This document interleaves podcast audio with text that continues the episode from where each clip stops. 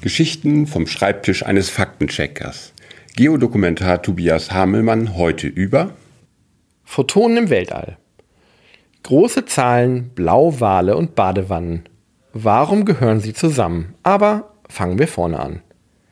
In Clemson, South Carolina, haben Wissenschaftler dank modernster Messungen und Hochrechnungen die Zahl der Photonen geschätzt, die jemals im gesamten Universum bisher abgestrahlt wurden.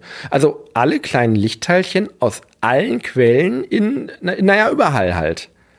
Das Ergebnis eine 4 mit 84 Nullen hinten dran. Oder 4 Quatuordezillionen. Zahlen sind manchmal unfassbar, jenseits der Vorstellungskraft. So groß, dass man sich fragt, kann man die überhaupt irgendwie begreiflich machen? Riesige Zahlen in lustige Beispiele zu stopfen, ist anerkannter Journalistensport. Manchmal klappt das ganz gut, solange es in unserer Vorstellungswelt bleibt und man etwas Handfestes zum Vergleich hat. Ein Teelöffel Aktivkohle hat die Oberfläche eines Viertel Fußballfeldes, ungefähr. Winziges Volumen, echt große Fläche. Das gesamte Genom eines Menschen in Geoheften niedergeschrieben füllt knapp 30 Regalmeter. Im Augenblick füllen unsere Ausgaben lediglich 4,5 Meter. Allzu oft versagen solche Beispiele aber auch kläglich.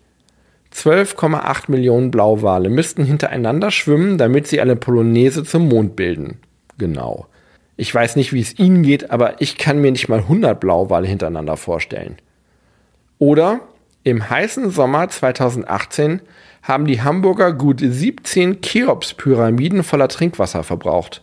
Nicht anschaulich? Okay. Das sind rund 225 Millionen Badewannen voll. Na, immer noch nicht? Hm, na gut, vielleicht so.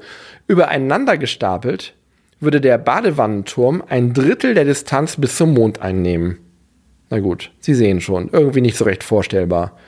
Vermutlich gibt es deswegen für die bizarre Zahl aller Photonen im Universum nichts Handfestes. Vielleicht so. Wenn alle Menschen auf der ganzen Welt ein Jahr lang jede Sekunde zehn Photonen zählen würden, müsste man das nur noch rund zwei Undezillionen Jahre machen. Und schon wäre die Zahl erreicht. Bam. Jeden Dienstag und Freitag erzählt Herr Faktencheck eine neue Geschichte.